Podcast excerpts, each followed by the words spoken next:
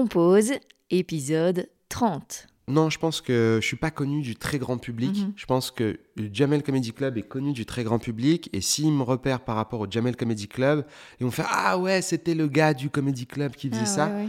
Sauf que moi, comme ça fait 15 ans bah, que je suis passionné, j'ai évolué. Comme Mhm. tous les gens qui pratiquent, pratiquent, pratiquent. Moi, mes blagues ont changé. Donc, je ne sais pas si les blagues que maintenant je fais pourraient convenir aux gens de l'époque du Comedy Club. Mhm. Euh, et puis, en termes de médiatisation, j'ai fait plein de petites choses, mais c'est les gens qui suivent la comédie ou qui me suivaient à l'époque, qui Ouais, m'aimaient ouais. bien, qui ont suivi ça. Donc, oui, j'ai fait des tas de projets. Mhm. Alors, moi, je suis hyper content parce que c'est très varié. Donc, j'ai fait de la BD, documentaire, web-série, euh, euh, l'histoire racontée par des Mhm. chaussettes. euh, j'ai vraiment la chance de faire euh, des disciplines différentes tout le Ouais. temps. Moi, ça m'amuse. Moi, je suis content et je m'estime très chanceux Mhm. parce que je vis de ça. Mais euh, là, plus le temps passe, plus le stand-up, ça me plaît. Donc moi, j'aimerais vraiment augmenter, le, le, le- pour moi, la possibilité d'être libre dans le stand-up. Et Mhm. pour euh, être libre, faut essayer de, d'amener du public. Ouais. C'est ça qui te donne euh, le- la possibilité, si tu veux, d'organiser des dates où tu le souhaites. Mhm. Et pour moi, la liberté, c'est organiser des dates où je veux. Cette semaine, j'ai l'honneur de recevoir Yacine Bellous, humoriste, acteur, auteur, réalisateur. Yacine, je suis fan de son travail depuis longtemps déjà et lors de son passage en Belgique en août dernier, je lui ai proposé qu'on enregistre un épisode et je suis trop heureuse qu'il l'ait accepté.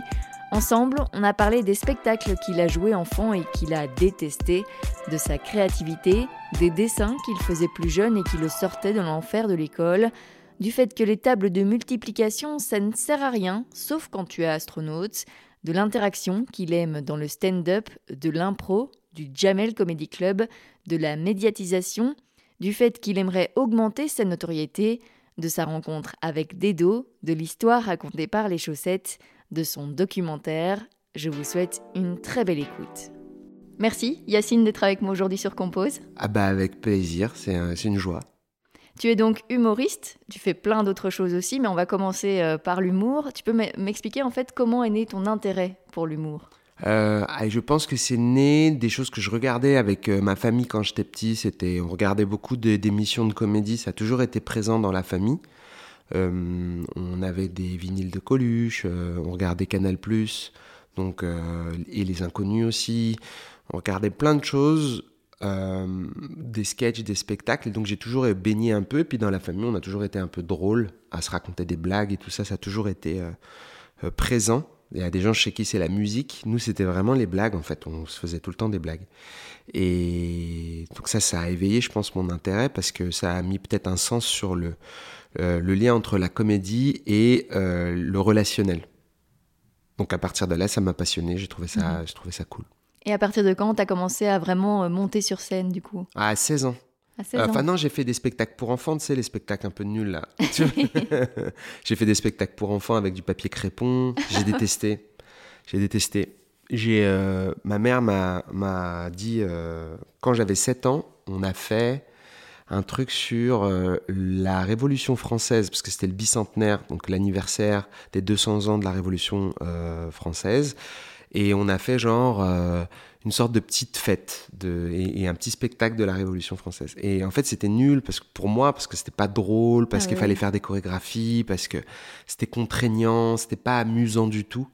Et il n'y avait pas de place à la liberté, en fait. Et le- la maîtresse voulait absolument qu'on se positionne à tel endroit, à tel endroit. Je suis sorti du truc en disant J'ai jamais été aussi humilié de toute ma vie. J'ai dit cette Et phrase quel âge? à 7 ans. Oh. Et j'ai dit Putain, je parlais bien à 7 ans. Et bah, tu vois, je te jure, t'as toujours Oui. parlé comme un, comme un prof. Insupportable. Euh, j'ai jamais été autant humilié de toute ma vie.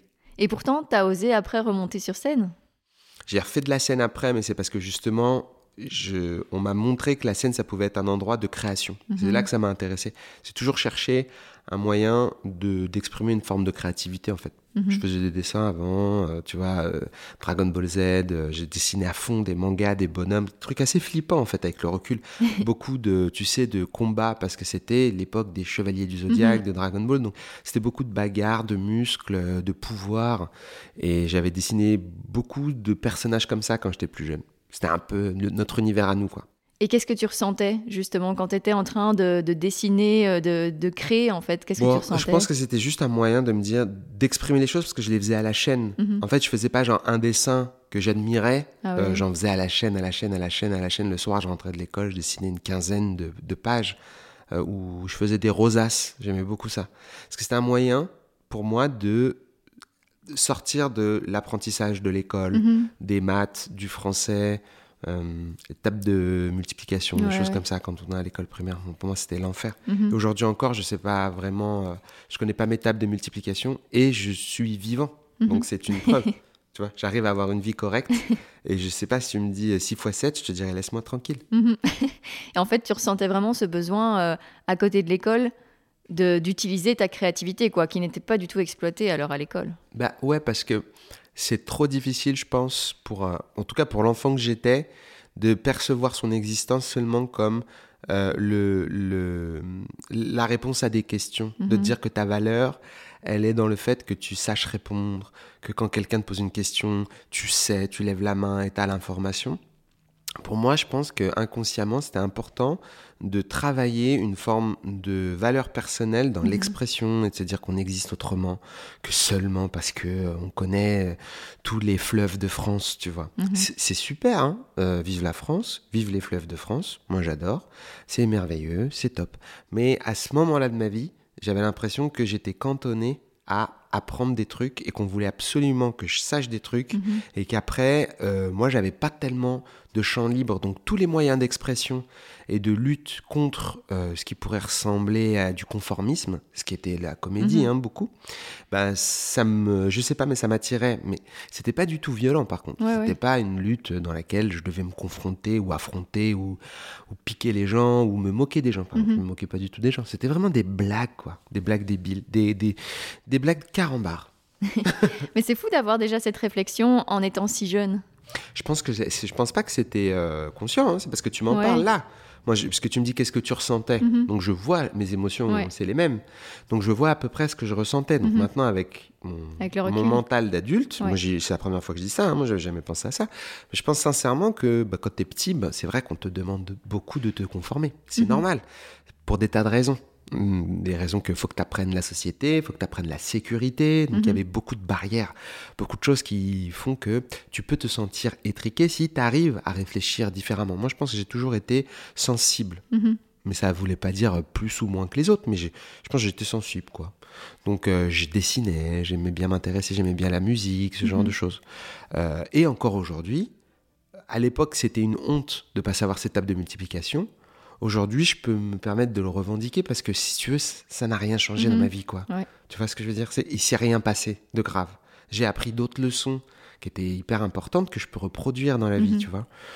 Mais les tables de multiplication, ça va, quoi. Tu peux t'en sortir. Sauf si tu es un, astronaute, que t'es, je sais pas, tout ton équipement s'éteint, faut vite faire des calculs, tu dois faire des calculs de tête. Moi, vraiment, mhm. il n'y a aucun cas pour l'instant dans ma vie où je dois faire des calculs de tête dont va dépendre ma vie mhm. immédiatement. Et comment est arrivée l'écriture? Ben ça c'est vraiment mystérieux parce qu'il y a eu un moment où j'ai eu envie d'écrire dans des carnets des blagues et au début c'était vraiment bête quoi. Mhm. J'écrivais des bouts, je me souviens je faisais des compilations de blagues que j'aimais bien et j'allais dire tiens euh, les nuls ils ont sorti un livre par exemple qui s'appelait l'info c'est rigolo. Mhm. Je me souvenais avoir écrit genre une dizaine de blagues et aller voir mes autres copains de l'époque pour leur dire euh, j'aime bien ces blagues-là, je voulais vous les dire. Tu sais, avoir fait comme une sorte de euh, euh, fiche de lecture d'un livre de comédie pour voir si les autres, ça allait les faire rire. Mhm. Et en fait, c'était surtout le partage. C'est pour ça que j'aime bien le stand-up et que j'aime moins les sketchs. Tu vois, parce que la comédie, j'aurais pu faire des sketchs. J'avais l'opportunité d'être chez Golden Moustache. Mhm. J'aurais pu essayer de demander. On, m'a même dit euh, si tu veux faire des, vidéos et tout. On, on m'avait tendu la main à ce moment-là que j'ai pas saisi parce que je pense que pour moi, un des points centraux de la comédie, c'est réellement le partage, la mhm. connexion émotionnelle que j'ai moins avec les vidéos en fait. Tu vois? J'arrive pas avec les vidéos, je me fais chier. Enfin, pas chier, mais c'est différent. Mhm. que Le stand-up, c'est très électrique. T'as pas l'interaction. Ouais, mais puis c'est très prenant. Enfin, mhm. physiquement, c'est physiquement très prenant.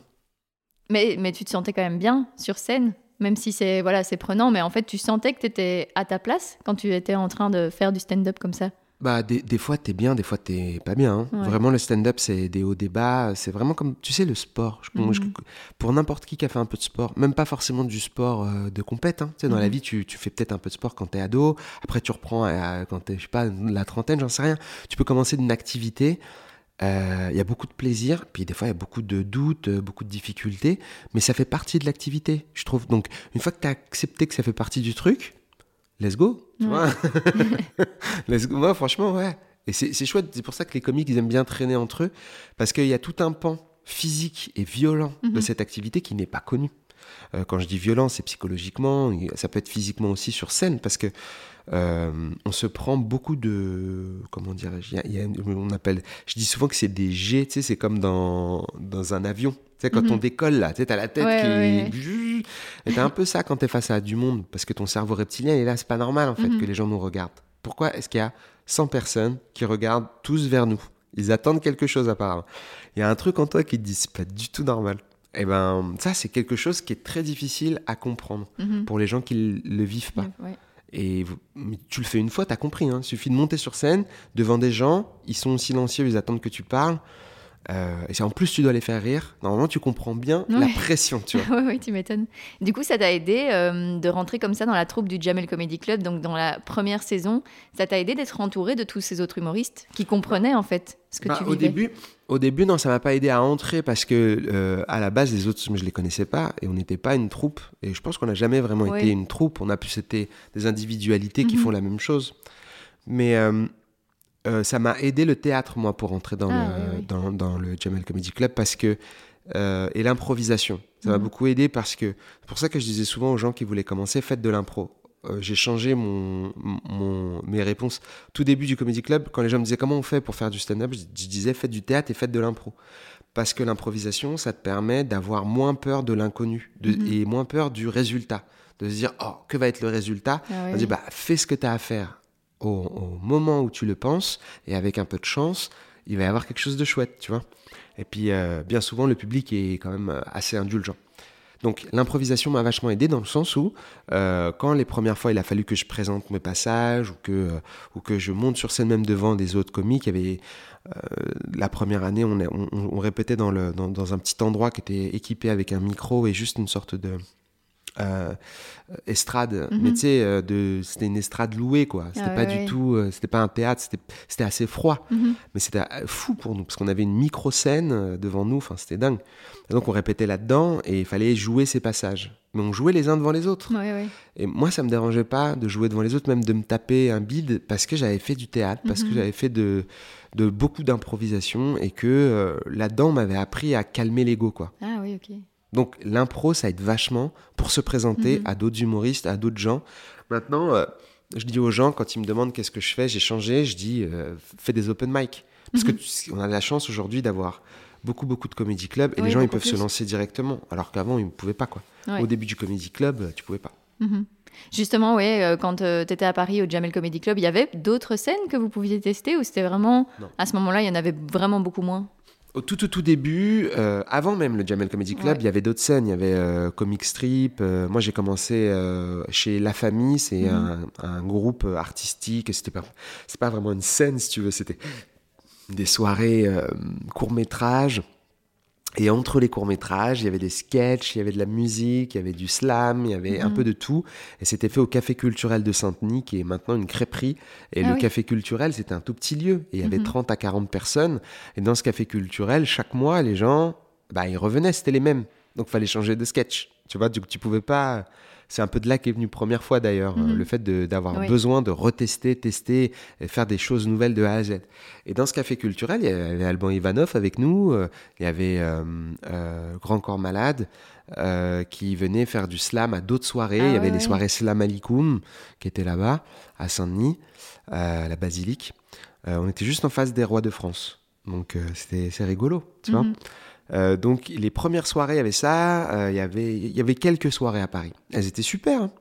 Mais après, il y a eu le Comedy Club, effectivement. Et c'est devenu médiatisé. Mhm. Et il y a eu une énorme euh, demande de la part Ah oui, oui. des pratiquants de dire Mais moi aussi, j'ai envie de faire ça. Mhm. Alors qu'avant, c'était inconnu. Et les gens s'en foutaient, en fait, un peu. un peu, tu vois. Tu disais, je fais du stand-up. Les gens disent quoi? Et ils disent, bah oui, c'est euh, des, des sketchs. Non, en fait, c'est on parle directement, mais tu vois.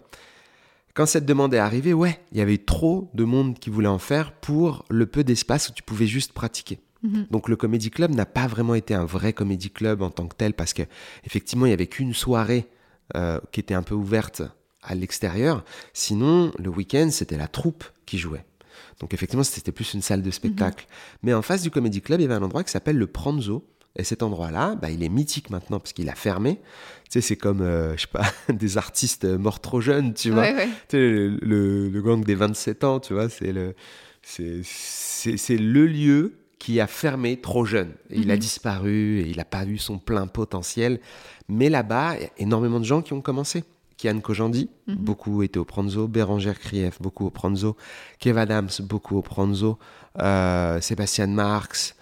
Euh, euh, toute, vraiment une énorme partie des gens qui étaient dans, par exemple,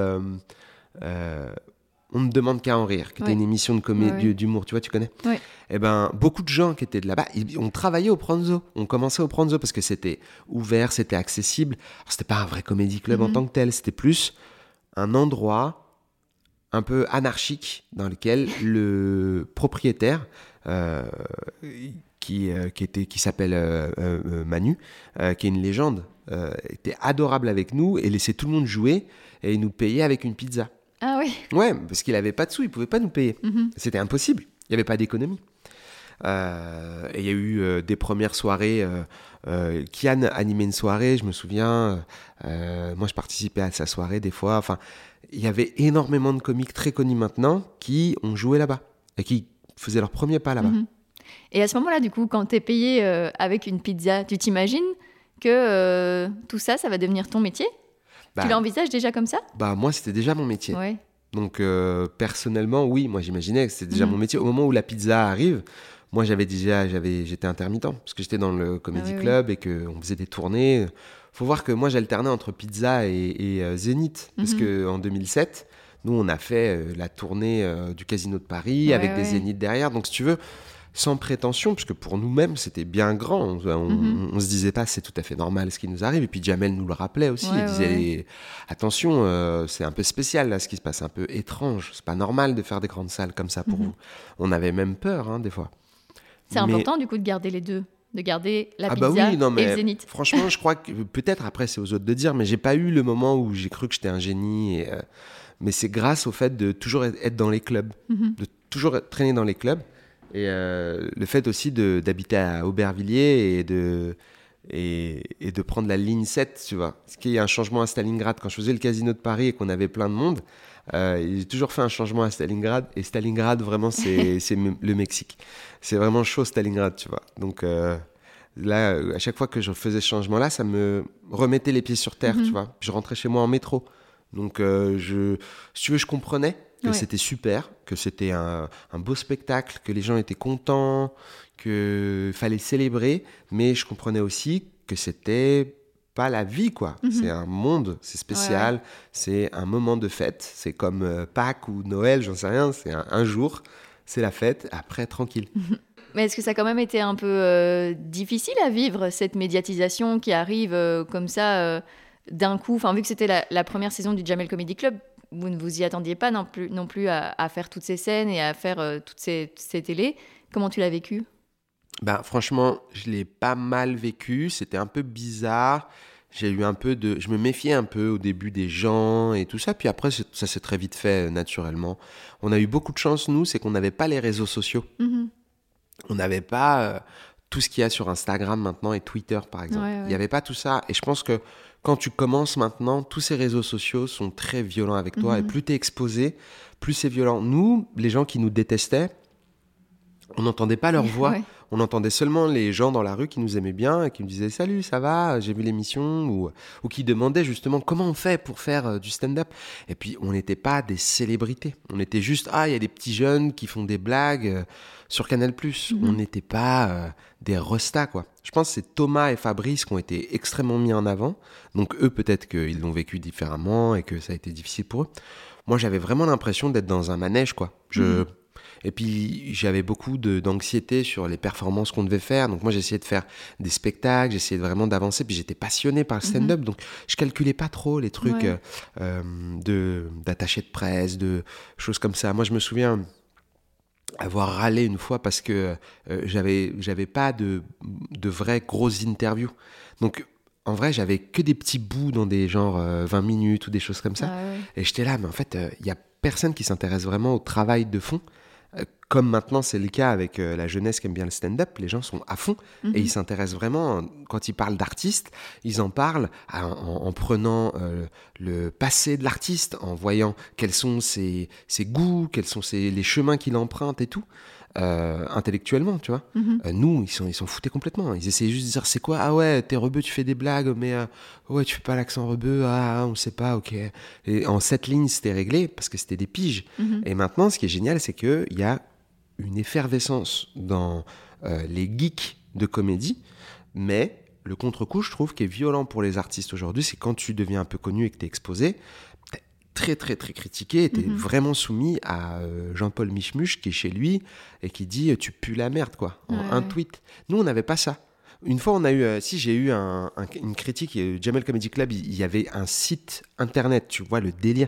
C'est-à-dire qu'ils avaient mis des vidéos sur un site web c'était www, tu vois. Aujourd'hui, ça n'existe plus ces, trucs-là. C'est que sur les, c'est des réels, c'est des, tu vois. Mhm. Donc sur le site, il y avait euh, mon passage et euh, en dessous de mon passage, je pouvais laisser des commentaires et personne laissait de commentaires. La flemme, en fait, on vient de cette période-là. Ouais, euh, Qui a bien changé. La flemme, laissez-nous tranquille en fait avec vos commentaires. Donc, je crois que j'ai jamais mis de commentaires. Franchement, je crois que j'ai Peut-être j'ai dû en faire trois. Je dis trois pour être sûr, tu vois. Mais en vrai, j'ai pas de souvenir de mhm. laissage de commentaires. Donc, pour moi, laisser commentaires, c'est lame, quoi. Et, euh, et il avait écrit pitié, tu vois. Genre, euh, non, ça fait pitié, mais il avait écrit ça fait pitié, ER à la fin. Et ça m'avait fait taper des barres. Parce qu'au début, j'étais là, ah, ça fait pitié, j'étais triste. Oh non, c'était. Ah, bon, ok, le gars, c'est un débile. Parce qu'il a, il a conjugué un truc qui se conjugue pas. Enfin, c'était trop bizarre, tu vois. Et voir ça, si tu veux, ça m'a, ça m'a fait taper des barres un peu sur le moment, mhm. mais ensuite j'ai vécu la violence d'Internet et j'ai vu, en, voyant sur d'autres cibles, à quel point les gens peuvent être méchants et mhm. violents et tout. Et, j'avoue que je trouve que c'est un désavantage maintenant. On a eu de la chance à mhm. l'époque finalement, puisque nous on a été portés euh, que par une vague chaude et douce et bienveillante. Les difficultés, elles étaient à l'intérieur de notre taf. C'était très dur dans la troupe, euh, le fait de travailler comme ça, le fait de, de, de, subir en quelque sorte une tournée à laquelle on n'est pas prêt en vrai. Mhm. C'est pas tant un cadeau que ça. Pour euh, plein de gens, ils disent ouais c'est génial, vous faites des zéniths. Bah, c'est super, mais c'est pas tant génial que ça. Ce qui était super, c'est l'atmosphère entre nous dans le bus, on rigolait. Mhm. Ce qui a donné beaucoup le, la série Inside Jamal Comedy Club. Oui qui est génial. C'est super. Et en fait, ça partait de, de toutes petites anecdotes. Après, je ne parle pas à la place des auteurs, c'est à eux d'expliquer comment ils ont écrit. Moi, je n'étais pas auteur, mais je sais qu'il y a des choses que je reconnaissais, mais qui étaient amplifiées fois un milliard, tu vois. Et euh, ils ont essayé de faire des archétypes très poussés de chacun d'entre mhm. nous, en prenant un défaut ou une qualité, et il fallait un mec normal, et ils m'ont dit c'est toi le gars normal, donc euh, voilà, parce que on a décidé que c'était toi, comme tu as une tête de gentil, bah tu seras le gars normal, quoi. et, euh, et finalement, cette médiatisation, elle, s'est passée crème, quoi. Moi, les gens, ils mhm. me reconnaissent très peu. Je suis content, en fait, pour le moment, de, cette médiatisation. Là, j'aimerais augmenter ma, maintenant ma notoriété. Mhm. Euh, le problème, c'est que c'est difficile d'augmenter sa notoriété euh, sans augmenter un peu son exposition. Et euh, c'est un peu inquiétant toujours d'augmenter son exposition parce que moi, évidemment, on a envie d'être apprécié pour le travail qu'on fait, mais c'est un tout. Il faut, faut montrer son travail pour que les gens mhm. s'y intéressent. Le problème, c'est que, comme je t'ai dit, réseaux sociaux, euh, exposition, tu as forcément une exposition au, négatif d'Internet. quoi. Mais pourtant, justement, tu es bien suivi sur les réseaux sociaux et puis tu as, fait un documentaire qui est sorti sur Netflix, tu as sorti une bande dessinée aussi. On, connaît ton nom. Ouais. Mais peut-être qu'on n'associe pas forcément à, je pense que pour, toi. Euh, non, je pense que je suis pas connu du très grand public. Mhm. Je pense que le Jamel Comedy Club est connu du très grand public. Et s'ils me repèrent par rapport au Jamel Comedy Club, ils vont faire Ah ouais, c'était le gars du Comedy Club qui faisait ah ça. Sauf que moi, comme j'ai, ça fait 15 ans bah, que je suis passionné, j'ai évolué. Comme Mhm. tous les gens qui pratiquent, pratiquent, pratiquent, moi, mes blagues ont changé. Donc, je ne sais pas si les blagues que maintenant je fais pourraient convenir aux gens de l'époque du Comedy Club. Mhm. Euh, et puis, en termes de médiatisation, j'ai fait plein de petites choses, mais c'est les gens qui suivent la comédie ou qui me suivaient à l'époque, qui Ouais, m'aimaient ouais. bien, qui ont suivi ça. Donc, oui, j'ai fait des tas de projets. Mhm. Alors, moi, je suis hyper content parce que c'est très varié. Donc j'ai fait de la BD, documentaire, web-série, euh, euh, l'histoire racontée par des Mhm. chaussettes. euh, j'ai vraiment la chance de faire euh, des disciplines différentes tout le Ouais. temps. Moi, ça m'amuse. Moi, je suis content et je m'estime très chanceux Mhm. parce que je vis de ça. Mais là, plus le temps passe, plus le stand-up, ça me plaît. Donc moi, j'aimerais vraiment augmenter, le, le, pour moi, la possibilité d'être libre dans le stand-up. Et Mhm. pour euh, être libre, faut essayer de d'amener du public. Ouais. C'est ça qui te donne euh, le- le- la possibilité, si tu veux, d'organiser des dates où tu le souhaites. Mhm. Et pour moi, la liberté, c'est organiser des dates où je veux. Tu vois. Ouais. Là, par exemple, venir à Bruxelles parce qu'on m'invite, c'est cool pour moi. Tu vois, je prends deux jours, je viens, je joue, je teste des, des blagues pour le nouveau spectacle. Je le fais euh, en toute camaraderie avec des gens avec qui je sais que ça se passera bien. Mhm. Mais c'est un luxe. Qu'il y a beaucoup de gens qui peuvent pas se permettre euh, de faire confiance euh, à leur euh, Ouais. père, Ouais, ouais. parce qu'ils ne travaillent pas dans les mêmes, si tu veux. Ils n'ont pas ce système de t'as une place à Marseille, tu vas avoir une place à Lille, et entre comiques, on se connaît. Mhm. Donc si je vais à Marseille, je sais que je serai bien accueilli parce que je connais un tel, et tu vois, c'est quand même une grande chance. C'est comme si on était une petite mafia bizarre, tu vois. non, mais, mais mafia tranquille, quoi. Mafia- Une gentille mafia. une gentille mafia, quoi. Mais tu vois, c'est quand même, c'est à la confiance beaucoup et à Mhm. la parole. Ouais. Tu vois, euh, moi, j'ai rien signé, là, j'ai pas de contrat, et euh, il n'y a pas d'angoisse à avoir. Euh, on fera les papiers quand il faudra faire les Mhm. papiers, quoi. Euh, je je- j'ai pas besoin d'envoyer un agent, euh, tu vois. Avec les gros trucs viennent ce genre de problèmes. Ouais. Parce qu'avec les grosses sommes d'argent, avec les grosses expositions, viennent les gros problèmes. Mhm. euh, parce que ben, plus il y a de pression, plus il y a de soucis souvent. Mhm. Et pour revenir à la partie euh, notoriété, notoriété, médiatisation, comment tu as vécu du coup la fin du Jamel Comedy Club? Est-ce que tu as eu peur que d'un coup ça s'arrête? Ou tu avais déjà des projets pour la suite et c'était déjà lancé grâce à ça? Euh, alors, c'est moi qui suis parti du Comedy Club, Ouais. donc en 2011. Mhm.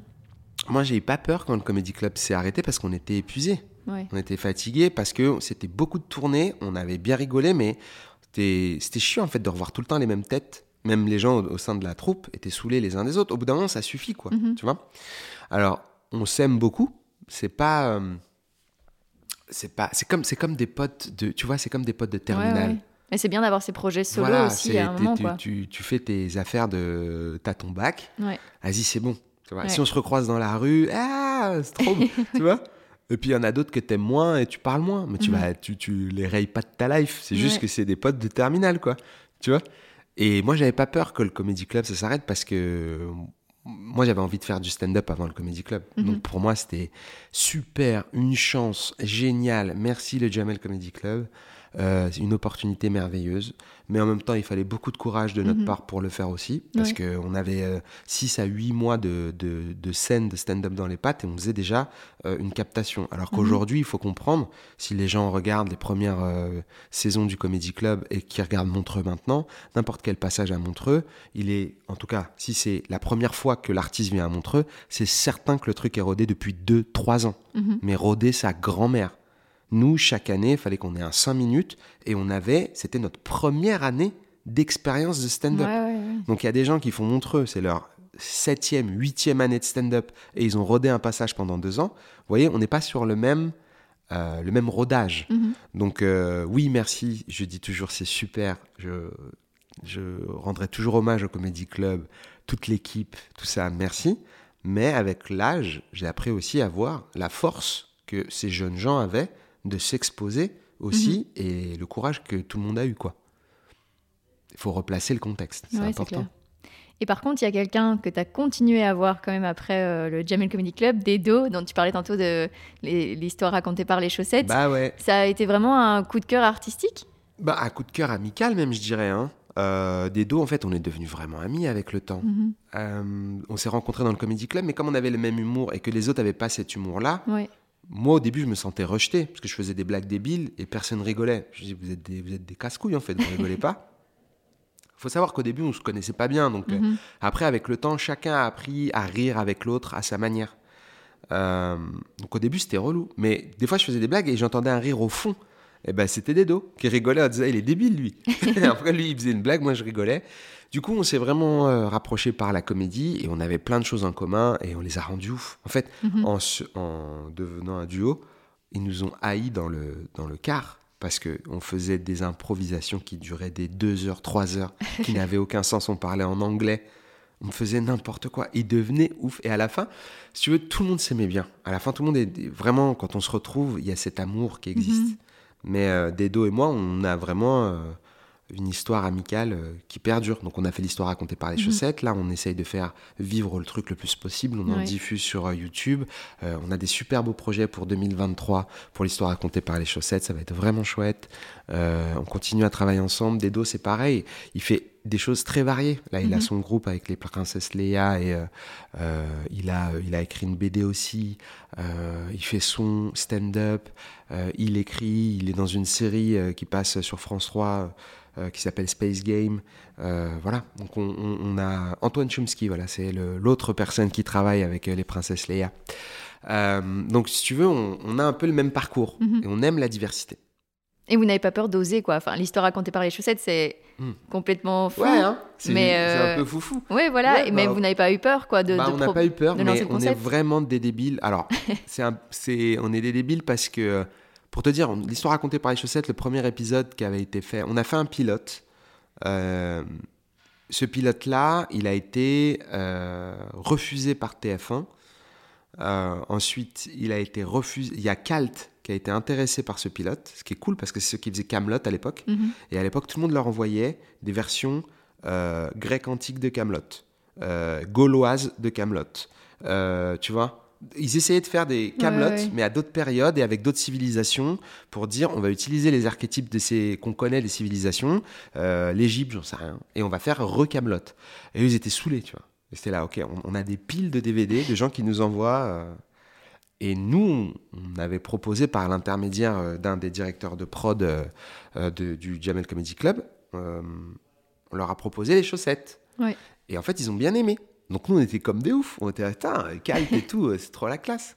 On était vachement contents Mhm. qu'ils aient apprécié les chaussettes. C'est vraiment super euh, chouette. Euh, on a été au Festival de la Fiction, qui est un gros festival euh, dans lequel toutes les séries sont en quelque sorte concours pour avoir un prix, etc. Mhm. C'est assez prestigieux. hein. Il y a vraiment euh, du, il y a des castings, il y a des, du monde qui viennent et tout. C'est assez chouette le Festival de la Fiction de La Rochelle.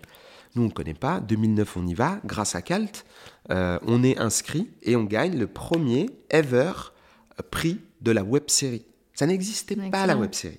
Mais le premier épisode qu'on a mis sur YouTube, et donc qui a fait qu'on est devenu une Mhm. web série, c'était le pilote qui était destiné à séduire les télévisions, mais qui n'a pas marché. Mhm. Et ce premier épisode, on a fait 50 000 vues. 50 000 vues en 2007, Ouais, ouais. c'était ma boule.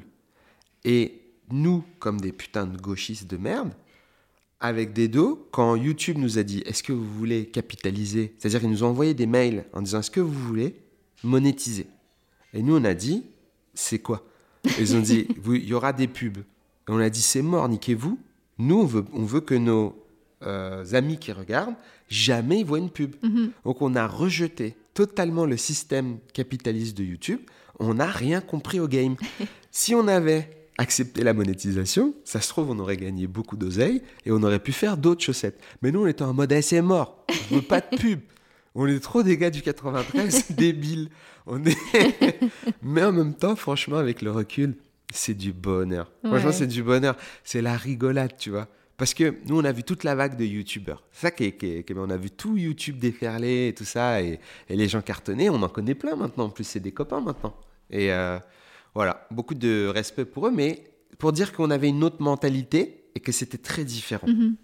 Et puis ça a été bien suivi parce qu'en plus vous aviez lancé un crowdfunding aussi pour, euh, pour, voilà, euh, en faire d'autres. et... deux même. Ouais, et à chaque fois les gens vous suivaient. Ouais. Donc ça- Grâce aux gens, on a fait 15 épisodes en plus. Ouais. C'est super. On a fait un crowdfunding pour 10 épisodes et un DVD.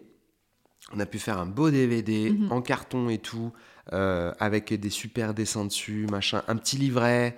Euh, C'était trop bien.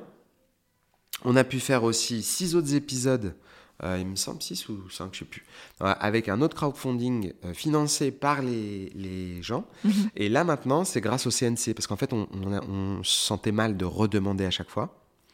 et on a et on n'est pas bon en système de financement. Si tu veux, en mhm. système de, il y a des gens qui sont, c'est des génies de la prod et ils savent où aller chercher l'argent et tout. On n'est pas des génies de ça nous, mais mais on s'améliore. Maintenant, on commence à s'améliorer, à dire ok, on veut, on veut être riche comme tout le monde, c'est bon, laissez-nous. Euh, mais euh, en vrai, euh, on a demandé des aides au CNC et qui ont accepté de financer et d'aider la chaîne.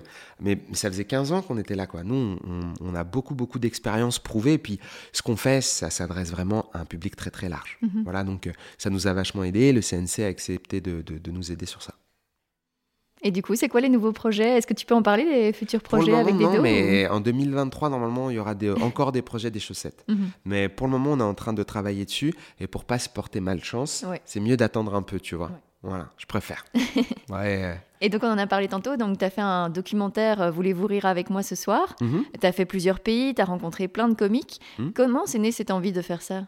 Parce que euh, en 2013, j'ai commencé à jouer euh, beaucoup en anglais dans des pays mhm. euh, donc anglophones.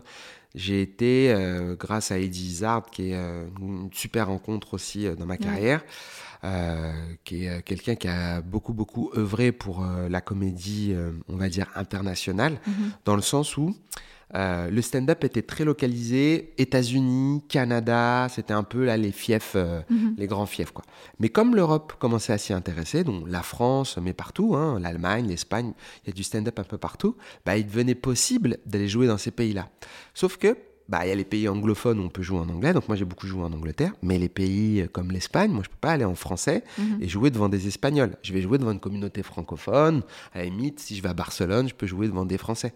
Mais ce qui est chouette, c'est de partager un truc avec des Espagnols. C'est ça qui est sympa. Mhm. Donc, euh, a commencé à naître des comédie clubs anglophones un peu partout en Europe. En Allemagne, il y en a plein. À Berlin, tu peux jouer en anglais euh, dans plein, plein, plein de scènes et tu vas jouer devant ben, toute l'Europe finalement. Tu vas jouer devant tous les expatriés de tous les autres pays, mhm. tous les immigrés qui viennent là et qui essayent de faire leur vie à Berlin, ben, ils, vont, ils vont pouvoir comprendre, puisque la langue commune, c'est l'anglais. Donc grâce à ça, j'ai fait pendant 2-3 ans des tournées. Donc j'ai fait 18 pays à peu mhm. près. C'était comment de jouer en anglais justement? Bah, C'était drôle, c'était super. C'est très exaltant. En fait, c'est beaucoup plus euh, jouissif, parce que quand tu arrives à faire rire, c'est comme, je sais pas comment dire, c'est comme si marcher avec des échasses et tu arrives à jouer au foot avec des échasses. Mhm. C'est génial. Si tu mets un but avec des échasses, c'est compliqué. Euh, bah là, c'est pareil. C'est vraiment jouer du violon avec des gants de, de boxe. C'est ce que faisait Coluche. Euh, moi, j'ai joué surtout le plus, c'était à Édimbourg, en, en Écosse. J'ai fait une heure fois 26 jours. Mhm. Donc j'ai fait 26 fois mon spectacle en entier de une heure de stand-up. Ça, c'était intense. Et ça, c'était une grosse expérience parce que euh, quand j'ai fait ça, je ne savais pas où j'allais. Mhm. J'ai préparé cette heure-là pendant un an à peu près. Parce que partir de rien, moi je savais pas parler anglais, hein, j'étais vraiment mauvais. Euh, et arriver à faire une heure et réussir ah à tenir des gens et avoir des salles complètes et tout, mhm. euh, bah, ça a été une expérience géniale parce que ça me prouvait bien que tu peux partir de rien et créer quelque chose. Et ça, c'est quelque chose qui est une, bonne expérience à avoir dans la vie. donc, du coup, tu as moins peur de la fin des cycles. Tu te dis, bah, je sais, et ça, tout le monde peut le faire. Enfin, je mhm. veux dire, euh, euh, c'est comme courir. Dans la même période, j'ai essayé de courir. Moi, j'avais très, très peur de courir. Euh, parce que je fumais beaucoup. Quand j'ai arrêté de fumer, je me suis dit, il faut courir un peu, parce qu'il faut que les poumons se décrassent. Mhm. J'avais très, très peur, parce que je me disais, j'ai jamais fait de sport, je suis nul, j'y arriverai jamais. J'étais terrifié.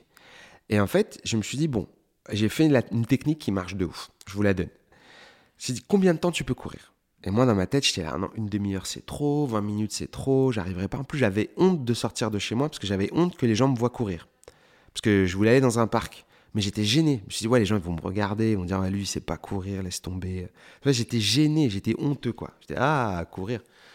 Et donc j'ai réduit à tu peux faire 15 minutes. J'étais là, je, pense, je pense pas, je peux pas faire 15 minutes. Et après je me dis bon, tu peux faire 5 minutes. Et après j'étais là, ouais, j'ai failli dire non, mais c'est un dialogue interne. Hein. Et je me suis dit mec, si tu ne peux pas courir 5 minutes, faut aller aux urgences tout de suite parce que tu es en train de mourir en fait. Tu es, es, une personne malade. Si tu peux pas courir 5 minutes, je parle pas de courir à 200 km, Mhm. je parle de trottiner 5 minutes. Donc j'ai dit, gars, c'est le minimum. Sinon, t'es pas une personne. N'importe qui de ton âge, j'avais 30 ans à l'époque. 30 ans, euh, vivant, euh, tu vois, pas de problème physique euh, de majeur. Mhm. Bah, tu peux courir 5 minutes, quoi, ça va. Encore si t'as des problèmes de jambes, de dos. Donc je suis sorti 5 minutes et je te jure, j'ai fait tous les jours 5 minutes. Et le mois suivant, j'ai fait 10 minutes. Et comme ça, jusqu'à arriver à Mhm. une heure. Et maintenant, même quand j'ai pas couru pendant des mois, je me dis, bah, je sais que je peux faire une heure Ouais. parce que je l'ai déjà fait. Mhm. Et si j'arrive pas à l'heure, bah, j'ai qu'à reprendre cette méthode-là. Et ben c'est pareil pour tout après. Euh, pour les l'heure en anglais, euh, j'ai commencé avec 5 minutes, j'ai fait 7 minutes, mais même une minute est une victoire. Mhm. Tu vois, même 30 secondes de blague en anglais est une victoire, ou un nouveau mot est une victoire. Donc du coup, t'es plus à te dire, faut que je fasse un show en anglais, Mhm. j'y arriverai pas, ou euh, comme pour des travaux, il faut que je repeigne ma chambre, t'y arriveras jamais. Faut d'abord euh, réfléchir, c'est quoi la couleur, voir où il y a des trucs à enduire, Mhm. gratter, c'est des étapes, plein de petites étapes. Ben, ça m'a grave servi dans la vie. Excellent. Bah, tout se joue en mental, quoi. Oui, voilà. Je sais pas si ça peut aider, mais c'est une technique pour apprendre à courir, Ouais. tu vois. Euh, voilà. En fait, il faut se, faut se motiver petit bout par petit Mhm. bout. Et ben, le stand-up, maintenant, j'arrive à, à le faire. Là, par exemple, j'essaie d'écrire un spectacle pour la fin de l'année. Ouais. J'ai une demi-heure. C'est très effrayant parce que euh, j'ai une demi-heure qui me manque. Et c'est vraiment, ça va me demander beaucoup de travail, je le sais. Si j'imagine écrire une demi-heure, oh c'est la panique. Ça t'effraie encore malgré euh, toute l'expérience que tu as déjà? Ah mais évidemment. Parce que c'est en fait notre métier est bizarre parce que c'est pas la, la même chose qu'on refait. Mhm. On me demande pas de faire une tarte au citron tous les jours.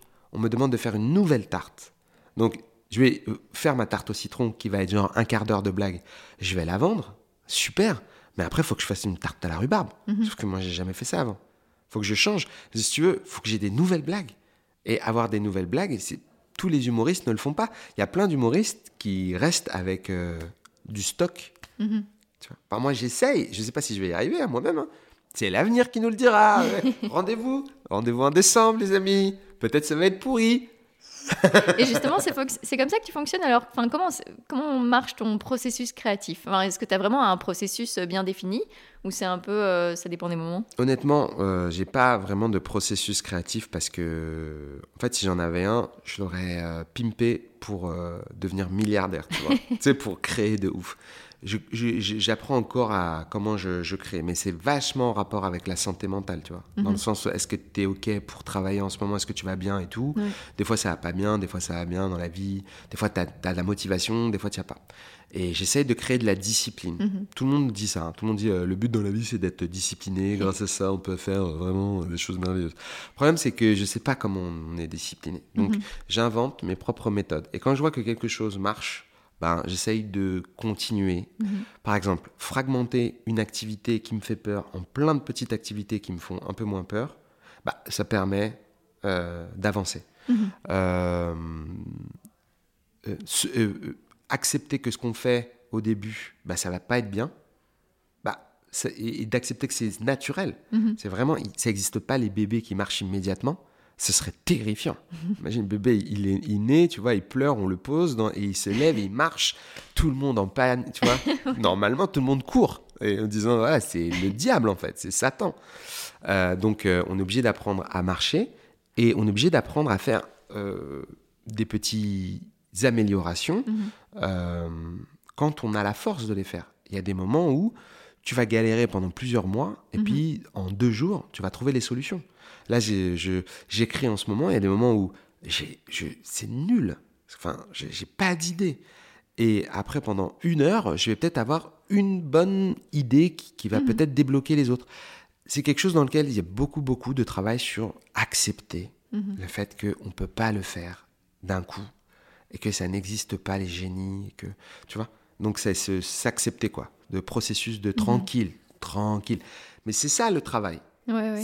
À la limite faire le truc, c'est pas vraiment euh, dur. Le travail c'est de pas se taper soi-même, de Mhm. pas se s'en vouloir, se détester. Tu sais, les gens quand ils n'arrivent pas à faire un truc, ils ont la rage contre eux, euh, ils se cognent contre la table, ils sont en, colère contre eux-mêmes ou la table ou Mhm. tu vois, c'est d'essayer d'être en colère contre son père, d'être pépère, d'être là, écoute, franchement, c'est dur, on va y arriver à un moment donné, parce qu'on a décidé qu'on allait le faire, donc on va le faire. Euh, ça va venir, quoi. Mhm. Mais ça peut faire peur aussi parce que tu ne dépends que de toi, en fait, comme tu es artiste et indépendant et que tu n'as pas euh, un patron, par exemple, euh, qui, qui va t'aider ou, ou, pas, mais te, te menacer peut-être, je ne sais pas. Mais tout dépend que de toi. Donc ça, ça met quand même une pression qu'il faut accepter. Ouais, c'est vrai. Et c'est là qu'il faut avoir la foi. -hmm. Alors c'est pas, pas un rapport avec c'est vraiment une distinction, ce que j'aimerais bien mettre dans le spectacle d'ailleurs, la distinction entre espérer et avoir la foi. Ouais. C'est-à-dire que tu as l'espérance, donc tu attends un truc, il faut que ce soit là, euh, mm -hmm. si c'est pas là, c'est la merde, tu vois. J'espère que je vais, euh, je veux obtenir ce truc que j'aimerais bien obtenir. Et après, en quelque sorte, une forme de foi, comme moi je l'entends, c'est pas de truc religieux, mais c'est mm -hmm. juste de pouvoir avoir une forme de euh, respect de ce qui existe et -hmm. croire en soi en se disant je pense que c'est quelque chose qui est envisageable. Je ne sais pas quelle forme ça prendra, mais ça va exister. -hmm. Ce sera là. Oui. Tu vois mais je ne sais pas quelle forme ce sera et quand ce sera la bonne forme j'espère que je le verrai et je serai euh, en quelque sorte guidé quoi il y a mm -hmm. quelque chose d'inconscient quelque chose de euh, de pas tangible et de pas vendable en, en petits bouts de caramel quoi mm -hmm. c'est à toi de gérer ton ta foi Mmh. Et aussi l'envie. C'est-à-dire que moi, ça me plaît de raconter des blagues. Ouais. Donc, me raccorder au sentiment premier, savoir pourquoi tu fais le truc, quoi. Est-ce mmh. que c'est parce que t'aimes bien parler avec les gens ou est-ce que c'est parce que t'aimes le bif? Et euh, c'est vraiment, euh, tu as vraiment cette envie de combiner plein de choses. Voilà, tu es, scénariste, tu es, auteur, euh, tu, tu, fais des blagues, tu fais du stand-up, tu as, joué aussi, tu es aussi euh, comédien. C'est un besoin comme ça de faire euh, toutes ces choses, ça, ça, te nourrit de manière différente? Exactement, c'est tout à fait ça. Ça nourrit en fait, euh, en fait ça permet de, comme quand on fait un, du sport, de changer de, mm -hmm. d'exercice. Oui. C'est-à-dire que c'est la même chose, on muscle le corps, c'est pour la bonne santé, mais c'est des exercices différents. Mm -hmm. Il y en a qui font un peu de vélo, un peu de natation, euh, un peu de tir à l'arc. Moi, vraiment, je le vois comme ça. La création, pour moi, c'est de la création, mais on change un peu, et puis comme c'est des domaines que j'aime énormément, j'ai beaucoup de chance, donc j'accepte. -hmm. euh, quand on me dit, tiens, tu veux pas nous aider pour écrire un petit truc, à fond. Euh, si ça me plaît, si je me sens à l'aise dans le truc. Euh, franchement, euh, la création peut prendre énormément de, de formes différentes. -hmm. Et je pense que ce serait dommage de garder tout le temps la même, euh, ne serait-ce que pour. Même si on veut retrouver une forme qu'on ouais. aime et qu'on apprécie particulièrement, c'est intéressant de s'inspirer auprès d'autres -hmm. formes d'autres structures. Oui. Euh, voilà. Oui, tout ça t'aide euh, pour chaque domaine différent. Absolument. Quoi. Par exemple, dans le scénario, moi, j'étais pas bon en structure au début. Je me suis renseigné sur la structure, mmh. j'ai essayé d'apprendre qu'est-ce qui faisait tenir une histoire. Et maintenant, euh, j'essaye d'utiliser ça dans le stand-up pour construire des histoires un peu plus euh, ancrées, ou même quand c'est très absurde, très débile, trouver un moyen de faire en sorte que les gens restent avec moi. Ça marche pas tout le temps, mais il y a des choses, des fois, des parallèles qu'on peut trouver. Et quand je fais des masterclass, quand je fais des, c'est des sortes de stages -hmm. où il y a des jeunes humoristes euh, qui participent pour apprendre de l'expérience que j'ai, parce que ça fait 15 ans que je fais -hmm. ça. Euh, ben, j'essaye de leur donner des astuces de scénario -hmm. en disant prenez ça en compte parce que même si la blague elle est pas marrante, au moins l'histoire est intéressante. Ça fait que les gens écoutent quoi. J'allais justement venir vers ça. Pourquoi tu as eu envie de, de faire ces masterclass? Pourquoi as envie d'aider justement les jeunes humoristes? Bah, il y a deux raisons. Hein. C'est que euh, ça fait, comme tu dis, comme je suis en indépendant, moi j'aime bien varier les, les boulots. Mm -hmm. Donc moi, ça me crée une sorte de chemin de travail. Mm -hmm. Ça peut faire un emploi. C'est donc c'est une rémunération et en même temps c'est un job. Mm -hmm. euh, J'ai toujours euh, donné des conseils à tous les gens qui m'en ont demandé, de mémoire. Hein. Euh, donc je le faisais dans les comédie clubs euh, gratuitement. Euh, je me suis dit, bah écoute, je crois qu'avec le temps, tu as accumulé un certain nombre d'éléments. Et puis, mmh. et un autre truc qui est venu, c'est qu'on m'a proposé d'en faire. Il y a Shirley qui avait fait son école, m'a proposé mmh. de faire des masterclass. Le Fridge voulait faire des masterclass à un comédie club à Paris.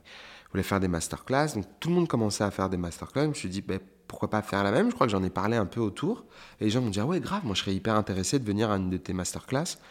Donc j'ai dit, ok, alors masterclass, ça fait pompeux, hein, mais c'est le terme un peu euh, usuel, quoi. Mm -hmm. Tu vois, en vrai, c'est un stage, et puis euh, c'est empirique. Y a pas le, on peut pas apprendre le stand-up, tu vois. Mm -hmm. On n'apprend pas le stand-up. On apprend genre, euh, moi, j'échange je, ce que je connais moi, quoi. Ouais. Et c'est important aussi de, de, les, de les aider à ne pas traverser, enfin si c'est possible, les difficultés que toi, tu as pu connaître. Ouais, Bah ouais, je pense que. Et puis de toute façon, je pense que ça a été un travail de la génération. euh, je pense pas notre génération du Jamel Comedy Club, mais celle dans- qui est arrivée juste après. Donc Mhm. euh, Toukian, euh, Shirley, euh, Fari, euh, euh, Jason, tous ces gens-là, ils ont vraiment fait en sorte de créer des conditions beaucoup plus bienveillantes, Mhm. beaucoup plus cool dans notre. Dans notre euh, monde à nous euh, du stand-up euh, en quelque sorte quoi. Mhm. Tu vois, il n'y a pas de fédération française de stand-up, mais il y a quand même une forme de fédération française euh, euh, en filigrane qui existe, parce qu'il y a des gens qui tu peux aller voir, poser des questions, je pense que c'est des gens ouverts. Euh, je vois Farid, il encourage énormément les jeunes talents, il leur donne beaucoup de force. Venant de quelqu'un comme ça, il aurait pu rester dans, dans son coin et dire, bah voilà, moi je fais mes petits, euh, mes petits shows, euh, je fais mes grosses salles, euh, je fais Bercy, le Dôme de Paris, euh, mes Netflix special. Et puis euh, voilà, et puis j'arrête de parler avec vous, mais il, il, est resté Mhm. avec les, les jeunes talents et il leur donne beaucoup, beaucoup d'attention. Ça, c'est super. Pareil pour Shirley, elle fait un travail incroyable Mhm. avec, avec les, les- les jeunes du Barbès. Vraiment, c'est incroyable. Ils font partie vraiment des gens euh, dont tu parlais tout à l'heure, que dont c'est nécessaire en fait de s'entourer pour cette bienveillance et, et cette connaissance du- de ton métier? Ben, en tout cas, c'est bien d'avoir des personnes comme ça Mhm. dans ce milieu-là. Ouais. Tu peux être entouré, c'est pas toi qui choisis, c'est les affinités dans la vie. Mais en tout cas, tu sais que ça existe. Mhm. Donc, même juste par l'exemple, ben, tu te dis, ok, la génération précédente, elle faisait ça, je vais peut-être pas faire le chien derrière, tu vois, ou ça va se ressentir, Mhm. d'avoir des comportements pas très ok, de, de marcher. Quand je dis ça, c'est sur un plan de carrière de, de travail, hein, c'est pas entre humains. C'est genre comment tu vas euh, te comporter vis-à-vis des comédiens qui sont plus jeunes que toi? Mhm. Comment tu vas te comporter avec euh, euh, le- le- le- le- le- l'industrie du, du stand-up? Est-ce que tu vas juste considérer qu'il y a des castes, tu vois, ou est-ce que tu vas essayer de mélanger les choses Ouais. Tout le monde est très différent sur ça, tu vois. Mais je trouve que euh, les comédie clubs à Paris sont plutôt ouverts. Mhm. Vraiment, il y a plein de shows. Alors bien sûr, ch- chacun va apporter son, son avis. hein. Des gens qui vont dire moi je suis pas du tout d'accord, euh, je trouve que c'est méga fermé. Mais pour avoir vu vraiment l'évolution, euh, tu veux jouer à Paris, tu peux jouer. Hein. Il suffit Mhm. d'être un peu travailleur. Tu peux vraiment facilement trouver des spots et puis tu peux créer ton, ton petit sillon. Sauf que Mhm. maintenant, il y a beaucoup plus de comiques euh, qu'avant, quoi. Oui, la concurrence est plus rude maintenant. Ouais, je pense que c'est même au-delà de la concurrence, c'est vraiment le nombre de gens, quoi, Ah la ouais. densité, quoi. C'est parce que la concurrence, ça vient quand, genre, on commence à être bon. Mhm. Mais il y a beaucoup de comiques qui commencent à peine, donc c'est pas une critique méchante, Ouais. mais ils sont en train de travailler, ils apprennent leur métier, tu Mhm. vois, et c'est normal, comme moi, comme tout le monde. Bah là, il y en a vraiment beaucoup, quoi. Il y a Mhm. beaucoup, beaucoup, beaucoup, beaucoup, beaucoup. Et c'est cool parce que ça crée aussi énormément de plateaux, de soirées d'humour. Ouais. Mais, euh, mais j'ai hâte de voir euh, ce qui va se passer dans les cinq prochaines années parce que je pense que ça va être très intéressant. Mhm. Tu le disais, toi, ça fait 15 ans que tu es dans le métier. À partir de quand tu as pu te dire que tu pouvais en vivre? Bah en fait, euh, je pense au bout de deux ans, un an et demi, je crois. Par le moment où j'étais intermittent du spectacle, Mhm. je me suis dit c'est quand même cool parce que j'ai suffisamment de travail pour prétendre à ça. Bon, c'est Mhm. un régime euh, qui est particulier, mais c'est un régime euh, classique. Quoi. Mhm. Nous, on, on a, euh, enfin classique en France. Oui. hein. Euh, je sais que c'est pas partout dans le monde et que les gens sont jaloux de, de nous, mais à juste titre parce que c'est formidable l'intermittence du spectacle. Mais en même temps, le milieu culturel français rapporte beaucoup d'argent à la France. Donc, ce truc-là de l'intermittence, c'est quand même euh, super. Je trouve que ça marche bien dans le décor français. Mhm. Donc, en gros, quand j'ai eu euh, la chance d'être intermittent, je me suis dit, écoute, euh, j'ai suffisamment de cachets, je suis suffisamment engagé pour travailler. Mhm. Et... Mais il a fallu me redéfinir à chaque fois. Ouais. Donc, si tu veux, en vrai, je pense qu'il y a un moment où je me suis dit, je crois que je pourrais toujours faire des spectacles. Je pense que c'est vraiment avec Édimbourg et tout ça. Mhm. Je me suis dit, vraiment, je pourrais partir de rien et créer, écrire. C'est différent de se dire ça et de se dire, je pourrais toujours vivre modestement parce que je pourrais proposer des shows n'importe où. Euh, un peu comme si tu avais une sorte de petit euh, euh, don, comme un mec qui fait du cuir ou un gars qui fait des vases, ou tu vois. Donc Voilà, je suis un artisan, je sais faire ça Mhm. à partir de rien. Tu me donnes quelques ingrédients, je pense que je sais le faire. Eh ben, ça, c'est arrivé plus tard. Quels sont tes prochains euh, projets, ceux dont tu peux parler, ou tes prochaines envies? Bah oui, non mais il y en a que un peu sur les chaussettes que je dis pas trop, mais sinon t'inquiète, hein. je suis pas genre euh, capitaine secret. Euh, il y a mon spectacle en, qui va s'appeler 2022, que je joue en décembre à Paris, à l'Européen, fin décembre, le 26. je vais certainement euh, écrire euh, pour euh, des séries, des films et tout, mais comme ça en préparation, mhm. ça sert à rien de, de, de, de le dire. L'histoire racontée par des chaussettes, on va faire cinq nouveaux épisodes qui vont être diffusés à partir de la fin de l'année sur la chaîne YouTube de l'histoire racontée par des chaussettes. je continue à faire une tournée et des masterclass de mhm. stand-up entre maintenant et décembre. Voilà, c'est à peu près ça. Génial. Je vais te poser la dernière question du podcast. Qu'est-ce que tu aimerais oser faire et que tu n'as pas encore fait?